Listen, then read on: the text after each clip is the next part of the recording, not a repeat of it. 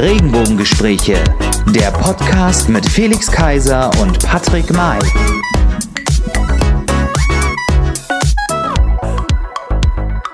Hallo und herzlich willkommen zu unserer ersten Podcast-Folge. Wir haben lange drauf gewartet und ähm, haben uns gefreut, vor allen Dingen über die vielen guten und positiven ähm, Glückwünsche zu unserem Trailer und vor allen Dingen auch zu unseren Social-Media-Kanälen.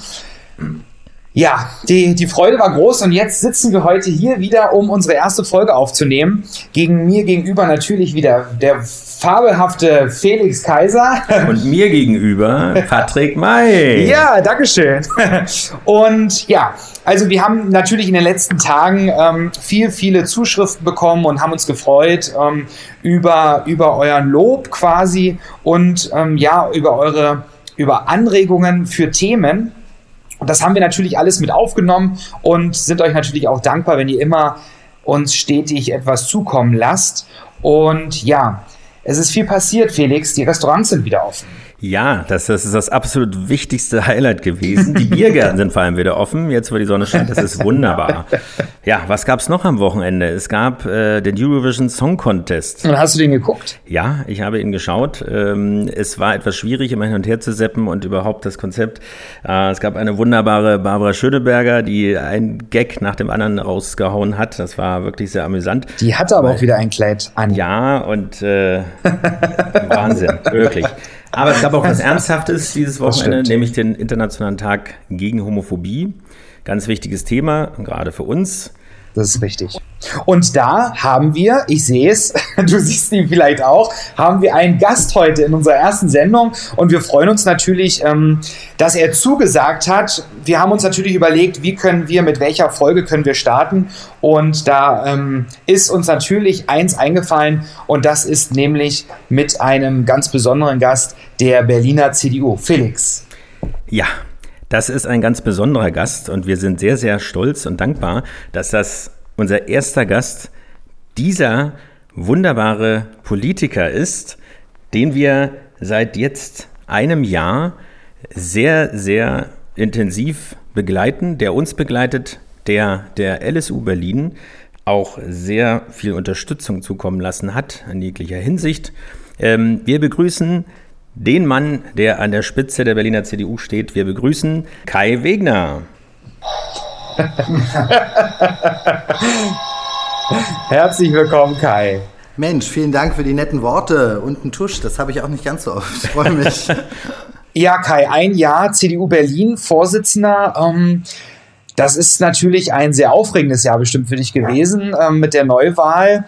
Dann damals zu deinem Posten und du warst natürlich schon vorher äh, in der CDU in Berlin tätig. Und jetzt kannst du vielleicht mal sagen, was waren denn so deine drei größten Errungenschaften in diesem Jahr? Also es war absolut ein aufregendes Jahr, weil ähm, mir macht es riesig Spaß, wirklich tagtäglich durch diese Stadt zu touren, Menschen zu treffen, Menschen kennenzulernen und mit Menschen zu reden und einfach mal zu hören, hey, wie ist die Stimmung, wie geht's dir, welche Sorgen hast du, welche Wünsche hast du, was findest du klasse? Und äh, ich habe in diesen zwölf Monaten auch wieder unglaublich viel gelernt, ehrlicherweise, über Berlin, über die Stimmung, über vieles andere und es ist einfach eine großartige Stadt. Und ähm, was mein Ziel war, ich meine, die Berliner CDU, das muss man mal sagen, vor zwölf, dreizehn, äh, vor zwölf Monaten genau, wir waren ziemlich zerstrittener Haufen, äh, äh, nach außen haben wir nicht viel stattgefunden, sondern wir sind mehr durch interne Querelen aufgefallen haben so nicht richtig kapiert, dass wir die Wahl verloren haben und warum. Und das haben wir jetzt hinter uns gelassen. Wir sind jetzt äh, geschlossen, wir haben Lust auf die Stadt, wir haben richtig Bock, Politik zu machen und das wollen wir auch rüberbringen. Und das ist äh, mein erstes Ziel gewesen, diese Partei wieder zu ein und dass die Partei sich darum kümmert, äh, wofür sie eigentlich zuständig ist, nämlich äh, um die Menschen in dieser Stadt, um Berlin und diese Stadt, diese großartige Stadt nach vorn zu bringen. Punkt eins. Punkt zwei war tatsächlich diese CDU auch wieder stattfinden zu lassen mit inhaltlichen Themen und da glaube ich, haben wir echt einige überrascht auch in diesem Jahr. Ich wir waren der erste Landesverband als CDU, der einen Antrag gestellt haben auf dem Bundesparteitag, dass die Lesben- und Schwulenunion zum Beispiel eine offizielle Vereinigung wird. Wir haben vorgeschlagen, dass das Tempelhofer Feld zu einem riesengroßen Stadtforst wird. Das, glaube ich, hätte man auch nicht zwingend von einer Berliner CDU erwartet. Wir haben das Thema Alleinerziehende, Vereinbarkeit von Familie und Beruf nach vorne gebracht. Auch das war mir wichtig. Und äh, der dritte Punkt, den ich, glaube ich, jetzt in den ersten zwölf Monaten ja, erreicht habe, das will ich mal sagen, immer mit einem starken Team, war, dass wir den Schulterschluss auch wieder wieder mit der Stadtgesellschaft äh, hinbekommen haben. Wir haben ja unterschiedlichste Gruppen in der Stadt, die Interessen auch dieser Stadt vertreten. Und da bin ich in einem regen Dialog und das war über viele Jahre nicht. Da war ein Riss da, da gab es einen Bruch, da gab es gar keine Kommunikation mehr. Und mir ist wichtig halt in der Politik, dass Politik im Dialog stattfindet, äh, im Gespräch mit den Leuten. Und das bauen wir jetzt gerade alles auf und das macht riesig Spaß. Ja, und wie man merkt, ähm, sind wir ja, darf ich ja auch sagen, ähm, stärkste Partei in Berlin momentan, oder? So ist es. Und die Frage, die sich äh, uns da stellt, oder mir jetzt ganz persönlich, ist das die Bestätigung des neuen politischen Kurses und der Neustrukturierung Kai Wegners? Also erstmal ist es gut, dass wir stärkste Kraft sind. Ich würde sogar sagen, verdient. Nein, äh, wir wissen das sehr genau, dass das natürlich auch viel mit, der, mit dem Bundestrend zu tun hat, mit einer wirklich äh, guten Arbeit der Bundeskanzlerin, auch von Jens Spahn, von Markus Söder, von vielen anderen. Und das färbt natürlich auch ein bisschen auf die Berliner CDU ab, gar keine Frage, aber ich bin doch so selbstbewusst zu sagen, dass wir in den letzten zwölf Monaten, also im letzten Jahr, nicht so viele Fehler gemacht haben. Ich würde sogar sagen, wir haben vieles richtig gemacht. Und als die Stimmungslage noch eine ganz andere war, wo die äh, CDU im Bund deutlich verloren hat, wo wir in Hamburg auf 14 Prozent runtergegangen sind, hat die Berliner CDU weitestgehend ihre Werte gehalten. Mal ging es ein Prozent runter, mal ging es ein Prozent hoch, aber wir haben uns da vom Bundestrend abgesondert und jetzt sind wir ordentlich äh, hochgegangen und äh, das ist Motivation, Anspruch, äh, diesen Trend jetzt fortzusetzen, weil, wisst ihr, mir ist gar nicht so wichtig, ob die CDU jetzt in Umfragen stärkste Kraft ist oder nicht. Ich glaube, wir brauchen eine andere Politik in Berlin. Also, und das geht nur mit einer starken CDU und da habe ich richtig Bock drauf, für zu arbeiten. Und wir sind ja schwarz und äh, der aktuelle Senat Rot-Rot-Grün, ganz abgesehen davon, dass mir schwarz besser steht als rot. Ähm, warum denkst du, ist der aktuelle Senat nicht gut für unsere Stadt? Naja, ich glaube, dass Berlin unfassbar viele Chancen hat. Und Berlin ist eine großartige Stadt. Alle wollen irgendwie her. Berlin pulsiert, Berlin ist bunt, Berlin ist vielfältig. Äh, und von daher ist das alles großartig, was wir hier in Berlin erleben dürfen. Aber wir haben halt auch massive Missstände, wenn ich mir die Schulen angucke, wenn ich mir die Kitas angucke, die öffentliche Verwaltung. Hier funktioniert einfach mal so vieles nicht. Und ich möchte gerne, dass diese Stadt nicht nur hip ist, nicht nur bunt, nicht nur pulsiert. Das ist toll und das muss auch so bleiben. Aber ich will, dass die Stadt auch wieder funktioniert, dass die Berlinerinnen und Berliner stolz auf ihre Stadt sind. Und heute ist das ja häufig so, wenn du in Köln, äh, Düsseldorf oder Hamburg oder wo auch immer äh, in, in Sachsen unterwegs bist, hörst du sehr häufig, ach, du kommst aus Berlin und dann verdreht man die Augen, aber euch dadurch funktioniert ja sowieso nichts richtig. Äh, und das muss weg. Berlin muss äh, den Anspruch haben, dass diese Stadt funktioniert, dass es eine Metropole von Weltrang ist, die trotzdem pulsiert, hip und bunt ist. Und das muss der Anspruch sein. Und das kriegt Rot-Rot-Grün nicht hin. Die streiten sich. Äh, das ist alles im Klein-Klein. Richtige Impulse kommen nicht voran. Und wenn ich mir jetzt gerade in der Corona-Zeit das anschaue, man verwaltet den Mangel, man hat nicht die Kraft, mal ordentlich den Mittelstand zu unterstützen, man greift der Gastronomie nicht richtig unter die Arme, man wird getrieben in allen Bereichen. Und das ist ist zu wenig für eine Stadt wie Berlin, da muss mehr her und das kann Rot-Rot-Grün nicht leisten. Ich finde, das haben sie jetzt lange genug bewiesen. Wunderbar. Ähm, wie du weißt, sind wir ja auch ja, in Amt und Würden in der LSU Berlin, im Vorstand der LSU Berlin. Deswegen, du hattest es vorhin schon angesprochen, es gibt diesen Antrag, die LSU äh, auch bundesweit als Vereinigung der CDU anzuerkennen. Aber ganz speziell aus deiner Perspektive, ich weiß nicht, ob du vorher mit der LSU Berlin was zu tun hattest äh, vor diesem Amt, aber das, was wir gemerkt haben, ist, dass du dich äh, sehr intensiv äh, auch damit beschäftigt hast und auch immer wieder dabei bist. Aber wie hast du die Zusammenarbeit mit der LSU, LSU Berlin gesehen in den letzten äh, zwölf Monaten und wie siehst du die Chancen des Antrags, die LSU als Vereinigung der CDU anzuerkennen? Also ich arbeite und das sage ich jetzt nicht nur hier, weil ihr mir gegenüber sitzt, ich arbeite total gerne mit der LSU zusammen. Das macht einfach tierisch Spaß. Da sind Leute, die Lust haben, die auch mal lustig sind, äh, die Spaß und Freude haben und da ist einfach Lebensfreude pur. Und jeder Termin, den ich mit der LSU habe, da gehe ich einfach motiviert und äh, fröhlich raus, weil es einfach Spaß macht. Und äh, so soll es ja auch sein. Politik soll auch Spaß machen, kann auch Spaß machen und ich finde es auch ganz wichtig, weil nur wenn du mit Spaß dabei bist, mit Freude, dann bewegst du auch was und bist richtig hinterher. Und deswegen ist die Zusammenarbeit für mich immer ganz wichtig mit der LSU, weil ich äh, ich bin ein riesengroßer Fan der Volkspartei, der Volkspartei wirklich für alle, ja. Und äh, ähm, da gehört die LSU einfach mit rein. Punkt. Und äh, deswegen unterstütze ich das auch, wo ich nur kann. Und mh, mm, ich habe die LSU schon lange unterstützt. Ich war ja mal Generalsekretär der Berliner CDU. Da ist die LSU erstmalig in einem Landesverband offizieller Arbeitskreis geworden. Äh, auch dort gab es immer einen guten Austausch und jetzt mit äh, dem Mario Röllig, mit vielen anderen aus der LSU ist das großartig, der Austausch. Wir machen viel zusammen. Wir sind nicht immer einer Meinung. Das sollte auch nicht so sein. Klar gibt es da immer noch mal weitere Forderungen, wo eine Partei vielleicht noch nicht so mitgehen kann. Aber ich glaube, auch da sind wir auf einem guten Weg und dieser Austausch ist einfach wichtig. Und so ist der Antrag zustande gekommen, weil ich es auch wichtig finde, jetzt den nächsten Schritt zu gehen. Wir befinden uns jetzt in einem Diskussionsprozess, und da gibt es so eine Satzungs- und Strukturkommission, sowas muss man ja immer haben in Parteien, und, äh, und äh, da findet jetzt die Diskussion statt. Ähm, ich bin mir ganz sicher, dass es eine deutliche Besserstellung der LSU geben wird, und äh, ich bleibe aber dabei, ich wünsche mir, dass es eine offizielle Vereinigung wird, und dafür werde ich auch weiter streiten, weil es einfach die Zeit gebietet, dass es jetzt so ist. Ja, Kai, in Berlin haben die Übergriffe auf ähm, die homosexuellen und, und, und, und transsexuellen ähm, Mitmenschen deutlich zugenommen. In Polen gibt es jetzt mittlerweile LGBT-freie Zonen.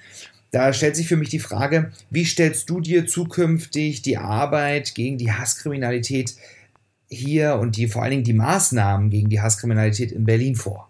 Also erstmal zur Situation in Polen. Es ist völlig unverständlich, äh, kann es gar nicht nachvollziehen. Polen ist ein äh, Partnerland der Europäischen Union. Dort gibt es klare Festlegungen, äh, was Diskriminierung auch von Schwulen und Lesben angeht. Und hier hat sich auch jeder dran zu halten, Punkt. Und das ist absolut inakzeptabel. Und hier muss ich auch sagen, erwarte ich von der Staatengemeinschaft, auch von der Europäischen Kommission, mal eine ganz klare Ansage an die polnische Regierung bis hierhin und nicht weiter, weil ansonsten ist mit den Werten der Europäischen Union, die uns ja verbindet, dieses Wertefundament, äh, dann ist da nicht mehr viel. Und äh, das will ich eigentlich nicht. Und von daher erwarte ich auch von der polnischen Regierung hier wirklich ein Umsteuern.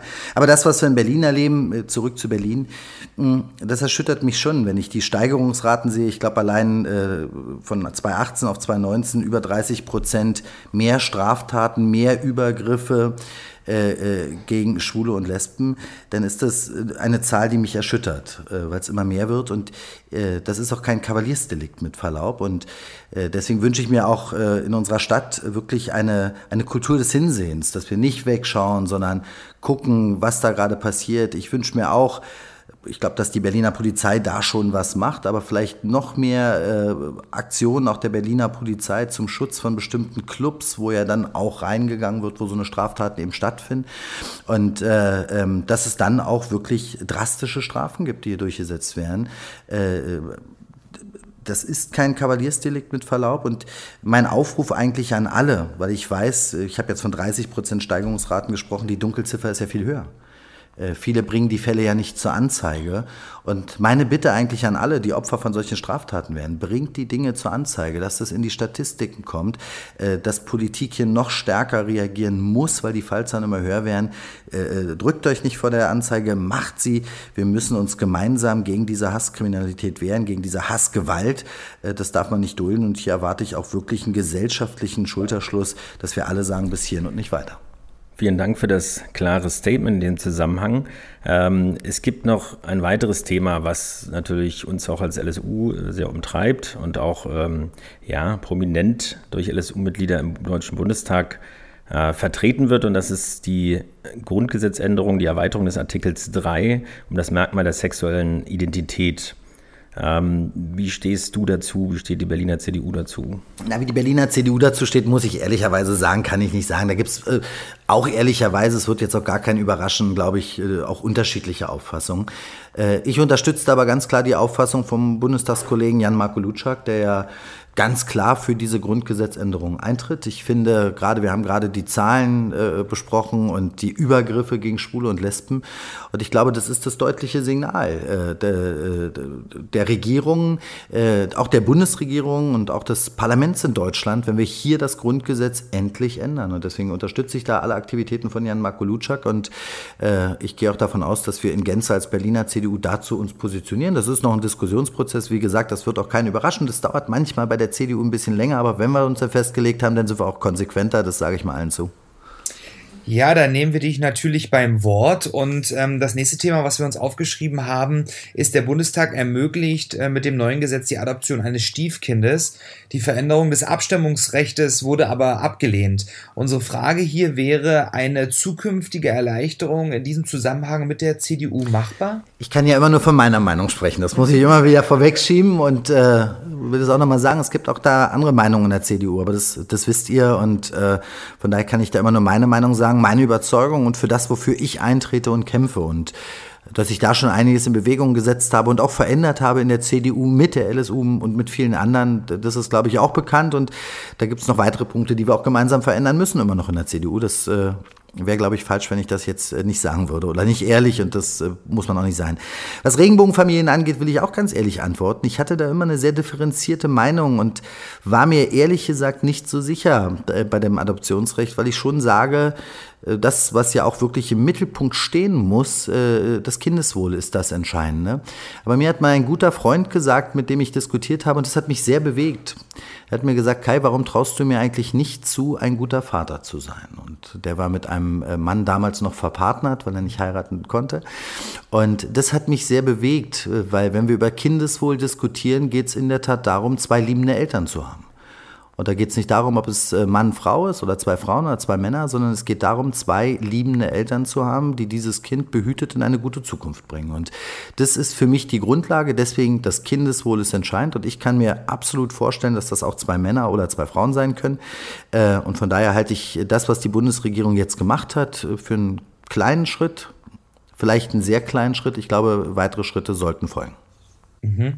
Dazu passt noch ein anderes Thema, was ähm, ja, was viele gar nicht wissen, glaube ich, äh, was aber tatsächlich äh, leider so ist, gerade in Zeiten jetzt nicht nur von Corona, sondern äh, ja von bestimmten saisonal bedingten oder auch Unglücken, äh, Verkehrsunfällen und so weiter, dass Blutspenden knapp werden. Die Frage an dich, ich weiß, du bist nicht dafür verantwortlich, aber es ist ja so, schwule Männer dürfen keine Blutspende abgeben sollten Sie nicht, und das ist ein kleiner Schritt gewesen, aber sollten Sie nicht eine zwölfmonatige Sexabstinenz nachweisen können. Die Frage ist, wie siehst du das? Ich weiß, du kannst nicht zu Berlin wieder rechnen, reden, aber wie siehst du das? Ich muss deswegen ein bisschen lachen, weil ich gerade überlegt habe, ob das Hetero-Männer auch äh, erklären müssen, dass sie zwölf Monate keinen Sex haben. Wie wollen sie das nachweisen, das, ist ja die Frage. Das wäre ja dann auch, das wäre ja dann auch äh, vielleicht nicht ganz so diskriminierend. Also, kurzum, ich halte das, äh, wir haben über Diskriminierung in Polen gesprochen und ja, ich gebe zu, ich kannte diese Regelung tatsächlich auch nicht. Äh, ähm, hatte mir das jetzt aber vor kurzem auch nochmal angeschaut. Äh, also ich, ich halte das für eine absolute Diskriminierung. Äh, äh, na klar sollte sich jeder bewusst sein, wer, übrigens, das hat gar nichts äh, mit schwul oder lesbisch oder hetero zu tun, wer ein sehr aktives, wechselreiches äh, Sexualleben hat, sollte sich überlegen, ob er der Richtige ist für eine Blutspende. Insbesondere, wenn das Ganze noch ungeschützt passiert. So, das muss jeder selbstverantwortlich entscheiden und äh, sollte sich da jeder prüfen. Äh, aber derjenige, der Blut spenden will, der soll Blut spenden können und äh, da wird man ja ohnehin getestet, auch wenn man Blut spendet und da sollte es keine Diskriminierung geben äh, und so weiter. Also ich kannte diese Regelung wirklich nicht im Vorfeld. Ich finde sie völlig falsch und äh, da sollten wir auch mal rangehen gemeinsam, dass wir da vielleicht eine Änderung hätten. Ja, das wäre natürlich super. Ja, Kai, was hat sich für dich in Zeiten der Kontaktbeschränkungen so, so geändert? Naja, also die ersten zwei, drei Wochen fand ich gar nicht so schlimm. Äh, ich war tatsächlich mal abends zu Hause, habe meine Kinder gesehen äh, äh, und man ist so ein bisschen entschleunigt. Das war eigentlich auch mal wohltuend, weil man ist ja schon so in so einem, ja, Hamsterglas, wo man von Hamsterrad, wo man sieben Tage die Woche losläuft und rumrennt und äh, das war die Zeit, so wo man mal nachdenken konnte, wo man ein bisschen runtergekommen ist, entschleunigt ist im wahrsten Sinne des Wortes. Dann gingen die ganzen Videokonferenzen los, da habe ich festgestellt, es ist tausendmal schlimmer als jeder einzelne Termin. Ich will Termine zurück und äh, das fehlt mir schon sehr, muss ich sagen, der Kontakt mit Menschen. Also eine Videokonferenz kann es auch nicht ersetzen, einfach die Nähe mit Menschen, sie zu sehen, äh, weil wenn man mit Menschen spricht in einer Videokonferenz, äh, das ist was ganz anderes. Und ich möchte gerne Menschen sehen, möchte ihnen in die Augen gucken, was, was denken die, was wollen die. Und das, das, was Menschen rüberbringen, oftmals nicht in Wort, sondern einfach mit Ausstrahlung, manchmal viel, viel wichtiger. Und das fehlt mir sehr. Aber äh, ich habe mittlerweile gelernt, dass es ganz viele Apps gibt, die Videokonferenzen ermöglichen. Die Digitalisierung ist bei mir deutlich vorangegangen, muss ich sagen. Und das ist vielleicht auch eine Chance dieser ganzen Geschichte, dass wir begreifen, wie wichtig die Digitalisierung ist. Nicht nur für die Wirtschaft, nicht nur für die Verwaltung, sondern auch im Privaten. Und da ist mir auch einmal mehr deutlich geworden, wie viel Defizite es eigentlich noch in Berlin gibt im Rahmen der Digitalisierung. Also wir reden über Homeoffice, aber die meisten Mitarbeiter der Verwaltung haben gar keine Endgeräte. Wir haben, wir haben die Infrastruktur gar nicht. Und äh, das sollten wir auch wirklich nutzen. Am besten sofort spätestens aber nach Corona hier eine ordentliche Investitionsoffensive zu machen, dass Berlin die digitale Stadt schlechthin wird. Mhm. Würdest du, weil du es gerade gesagt hast, ähm, was ein Vorteil wenn man das überhaupt so nennen darf, eine positive Entwicklung äh, dieser ja doch schon sehr einschränkenden Zeit ist, äh, als den Vorteil bezeichnen, also das Stichwort Digitalisierung, wie wichtig das ist, was es auch für Möglichkeiten gibt. Aber mich würde noch interessieren, was ist vielleicht gesellschaftlich wirklich eine positive Veränderung. Das gerade von Entschleunigung gesprochen. Äh, das kann ich nur bestätigen, weil man hat eben nicht den Stress äh, irgendwie im Auto. Ich habe es jetzt einmal erlebt, äh, wie schnell ich wieder in dem alten Modus bin und fluche wegen irgendwelchen Kleinigkeiten, aber jemand einfach nicht zufährt. Ähm, aber was ansonsten, wenn man zu Hause bleibt, gut, das ist kein Plädoyer für zu Hause zu bleiben, aber was kann vielleicht für die Berliner Gesellschaft ganz explizit, für die du natürlich auch demnächst vielleicht sprechen willst, in, in aller Gänze, äh, was können wir vielleicht Positives mitnehmen? Ich glaube zwei Sachen ehrlicherweise, vielleicht sogar drei. Ähm, einmal, äh, wie wichtig doch Freiheiten sind. Ähm, manchmal habe ich so das Gefühl für uns alle, so, ah, frei ist selbstverständlich, dass wir abends im Biergarten gehen können, irgendeinen Club oder was auch immer machen wollen, was wir können. Und auf einmal haben wir gemerkt, dass diese Freiheiten, die wir haben in Berlin, die wir, glaube ich, alle lieben und genießen, diese Freiheit, gerade in dieser Stadt der Freiheit ja auch, die waren auf einmal nicht mehr gegeben. Und ich wünsche mir sehr, dass alle, die immer so tun, dass Freiheit ist eine Selbstverständlichkeit, äh, um die muss man nicht mehr kämpfen, dass die sich das jetzt nochmal überlegen. Äh, Freiheit ist eben keine Selbstverständlichkeit und ich hoffe, dass alle gelernt haben, wie wichtig diese Freiheiten doch sind.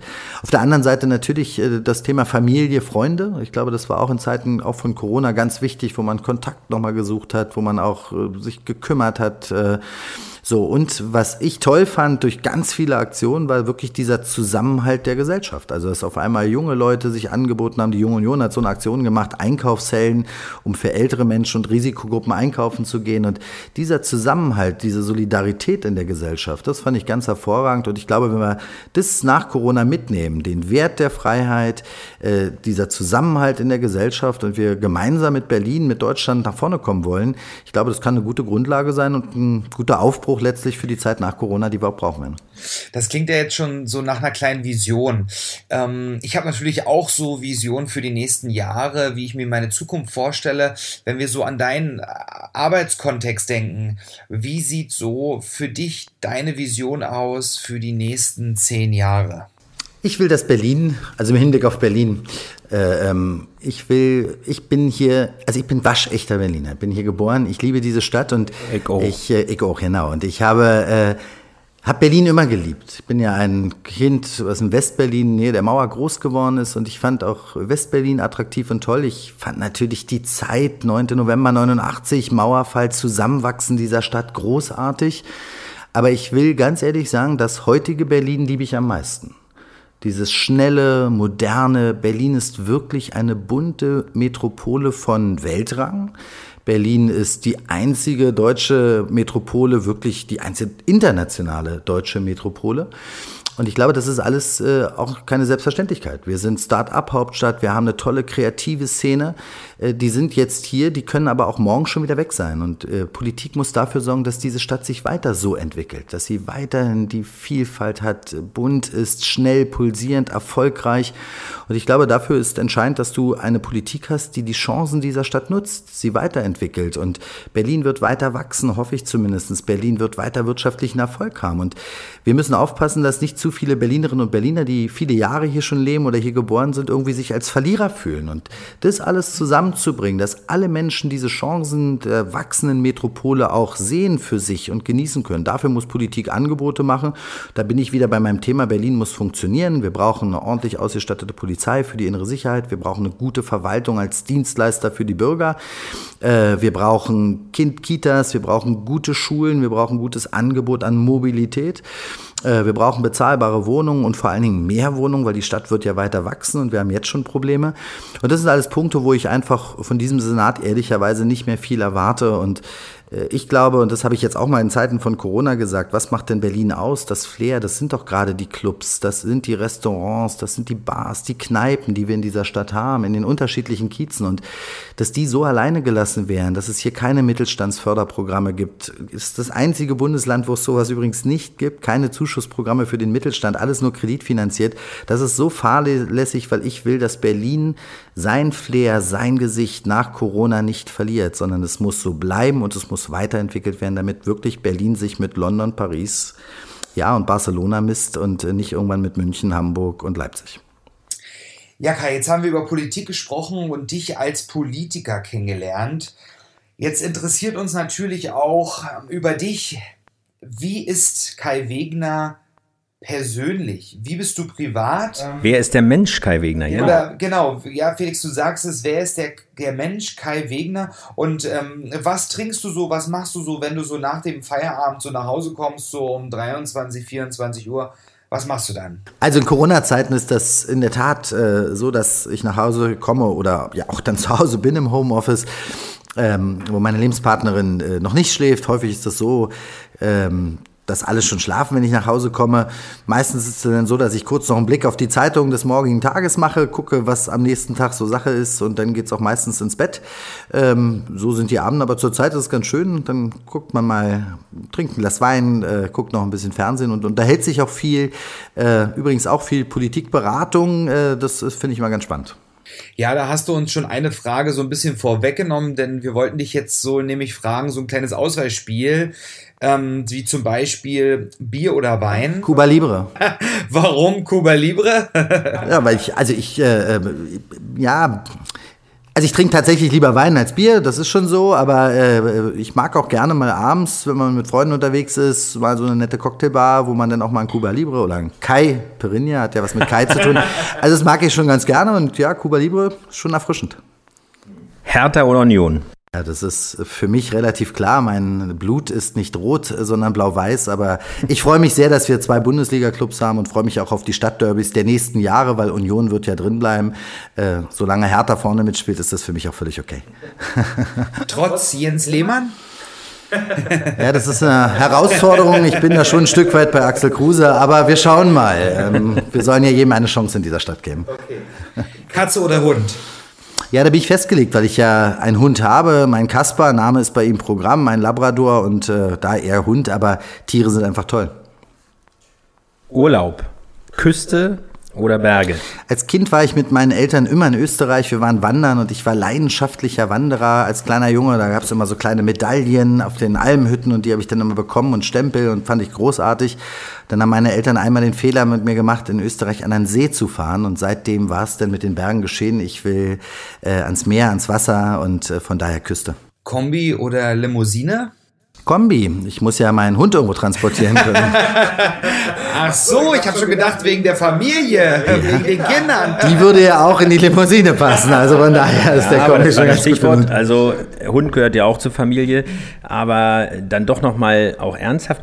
Wie wichtig ist für dich Familie? Sehr wichtig. Das ist ja ein Punkt äh, zum Runterkommen, zum Abschalten ähm, man ist ja doch in so einem, ja, das ist ja schon viele Veranstaltungen, das ist ja, man ist ja sehr, manchmal schon ein Kick auch. Und wenn man dann nach Hause kommt und äh, da hast du dann die Ruhe und äh, dann nimmt dich auch mal einer den Arm, wenn es mal nicht so gut gelaufen ist oder motiviert dich, wenn du richtig gut warst und sagt, Mensch, super war das, das ist schon schön und deswegen ist Familie schon was Wichtiges, wo du einfach Ruhe, Kraft tanken kannst und wo man sich dann mal auch austauschen kann, das ist mir sehr wichtig. Ja, wenn wir jetzt bei Pro7 wären, dann würde ich wie bei Joko und Klaas dir jetzt dein Handy wegnehmen und gucken, welche App so ein Kai Wegner so am häufigsten benutzt. Ja, aber wenn ich dich so frage, welche App oder welche Internetseite benutzt du denn so am häufigsten? Die ganzen Seiten, die ich natürlich irgendwie bespiele, Kai Wegner und so hoch und runter, da, da passiert ja auch gerade sehr viel an Kommentaren und Likes und da freut man sich manchmal, manchmal ärgert sich man sich, manchmal schmunzelt man auch über kreative Kritik, das finde ich auch in Ordnung, wenn es platt und blöd ist, äh, schüttelt man Kopf, aber das muss man halt auch aushalten. Äh, Zurzeit aber jetzt, wo die Bundesliga wieder losgeht, ist es tatsächlich auch so ein Stück weit die Kicker-App, weil ich äh, wenig Zeit habe, äh, Stadion darf man ja sowieso nicht und äh, Fernsehen sehe ich es auch nicht, aber dann kann ich bei Kicker wenigstens alles verfolgen. Von daher ist das eine ganz gute App gerade. Hast du persönliche Morgenrituale, also so ein Käffchen oder Gymnastik am Morgen vielleicht oder sowas? Na, Gymnastik könnte zumindest komisch aussehen. Äh, das werde ich jetzt auch nicht sagen, sonst sagt ihr noch, ich soll es vormachen. Nein, in der Tat habe ja ich. ja, aber ihr könnt es dann beschreiben und man weiß ja nie. Nein, ich habe äh, in der Tat Rituale. Ähm, also da ich meistens sehr, sehr lange unterwegs und wach bin, äh, brauche ich ein bisschen länger morgens. Äh, mein Motor muss erstmal langsam anlaufen. Ich bin nicht derjenige, der morgens aufsteht, der Wecker klingelt und los geht's. Brauche eine kleine Aufwärmphase. Ich stehe jeden Morgen um sechs auf. Äh, dann es muss erstmal ein Cappuccino getrunken werden und der findet auch noch, äh, das findet auch noch im Bett statt, äh, der Cappuccino. Und dann ist es schon meistens so, dass mein Hund an die Tür klopft, weil er, dann doch ein bisschen Druck hat. Und dann gibt's eine kleine Fahrradtour, 20, 30 Minuten und dann bin ich auch der Kai, dann weiß ich, wer ich bin, wo ich bin und dann geht's in den Tag. Okay. Und äh, hat ein Kai Wegner auch ein Idol oder ein Vorbild? Ach, so ein richtiges Idol finde ich immer schwierig. Äh, unterschiedliche. Ähm, ich finde zum Beispiel so ein Weitblick wie Richard von Weizsäcker ihn hatte, großartig, der immer sehr weit nach vorn gedacht hat. Diesen Fleiß von Eberhard Diebken, der bis ins kleinste Detail irgendwie die Stadt kannte, ist auch ein Vorbild. Äh, übrigens jetzt, das wird euch bestimmt überraschen, aber auch ein Klaus Wowereit, wie der auf Menschen zugehen konnte, wie der Menschen ja durch seine Anwesenheit wirklich angezogen hat. Diese Bürgernähe spricht von ihm. Die fand ich schon ganz, ganz großartig. Deswegen würde ich trotzdem bei allen dreien nicht sagen, dass sie nun große Idole sind. Ich fand auch den Fleiß meines Vaters ganz toll, die Offenheit meiner Mutter. Also ich suche mir das Beste von allem raus und versuche es so ein bisschen wiederzugeben. Ja, zum Ende eine ganz wichtige und dich mit Sicherheit auch beschäftigende Frage, aber uns und unsere Hörer interessiert sich natürlich auch. Wo arbeitet Kai Wegner Ende 2021? Im Roten Rathaus oder im Bundestag? Tja, ich könnte jetzt sagen, schauen wir mal, aber ich will ja auch eine ehrliche und klare Antwort in der Frage geben. Ich bin mir ganz sicher, dass ich 2021 in Berlin und für Berlin arbeite. Also eine eindeutige, nicht eindeutige Frage. wir haben mit was anderem gerechnet und haben gehofft, wir können dir das rauskitzeln, aber ähm, wir geben uns natürlich damit auch zufrieden. Und ich würde einfach sagen, wir schauen mal, was das nächste Jahr für uns bringt, die nächste Zeit. Vor allen Dingen ähm, einmal für dich als ähm, Landesvorsitzender und auch für uns als LSU Berlin ich glaube, ähm, die Zusammenarbeit, die wird spannend werden für alle Beteiligten, für uns als LSU und natürlich auch für ähm, die Fraktion und allgemein für die CDU Berlin. Wir werden jetzt am Ende unserer, unseres Talks, unserer Fragerunde, wir freuen uns, dass du bei uns gewesen bist, zu vielen, Gast. Vielen Dank, vor allem bei mir sagen, der erste Gast, der so exklusive Gast, das hat sehr viel Spaß gemacht von unserer Seite. Genau. Äh, wir hoffen, dass es auch unseren Hörern Spaß gemacht hat, dass viele äh, Hörer vielleicht auch ein etwas anderes Bild von der Berliner CDU, von der Person Kai Wegner haben und äh, dass wir alle gemeinsam gesehen haben, äh, es ist unsere Stadt, wir können gemeinsam gestalten und sollten das auch tun. Ich glaube, das ist das Entscheidende. Also erstmal ganz, ganz herzlichen Dank. Mir hat es auch Spaß gemacht. Äh, fand das großartig. Bin auch ganz gespannt jetzt, äh, wie es draußen ankommt. Äh, auch auf die Kommentare sollten möglichst viele äh, mitmachen. Aber ich glaube, darum geht es in der Tat, was du gerade gesagt hast. Es ist unsere Stadt und jeder muss mittun. Und äh, das fällt mir auch so ein bisschen auf. Ich habe immer so das Gefühl, in Berlin hier wird alles gespalten. Ja, also Autofahrer gegen Fahrradfahrer, Mieter gegen Vermieter, Sicherheit gegen Freiheit. Äh, und ich wünsche mir eigentlich gerade, und dafür steht doch Berlin, hey, lasst uns doch mal die unterschiedlichen Interessen zusammenführen. Nicht so viel gegeneinander, sondern miteinander. Die Stadt ist groß genug, sie hat Platz für uns alle. Und wenn wir das gemeinsam uns in den Kopf setzen, dass wir gemeinsam diese Stadt nach vorne bringen wollen und wieder stolz sind auf Berlin, dann haben wir eine Menge erreicht. Und ich will dazu meinen Beitrag leisten. Und äh, danke, dass ich da sein durfte. So, liebe Freunde, schön, dass ihr dabei wart. Wir ähm, hören uns dann in den nächsten Wochen wieder mit unter anderem mit folgenden Themen: Sport in der Quarantäne und Olympia. Darüber wollen wir uns unterhalten mit einem super tollen Gast. Dazu kommt dann Wirtschaft, Diversity und ungeoutete Manager. Stalking-Falle wird auch ein großes Thema sein, über das wir uns unterhalten wollen. Und jetzt, Felix, hast du das letzte Wort. Ähm, wichtig, folgt uns auf Facebook, folgt, folgt uns auf Insta, abonniert unseren Podcast. Wir sind auf allen gängigen Podcast-Portalen vertreten. Dort werdet ihr informiert. Dort werden wir auch den einen oder anderen Aufruf starten, weil wir brauchen eure Unterstützung. Wir wollen eure Fragen, euer Feedback haben. Ja, für diese, für diese Sendung, für diese Woche vielen, vielen Dank fürs Zuhören. Wir hören uns bald. Ciao, ciao. Tschüss.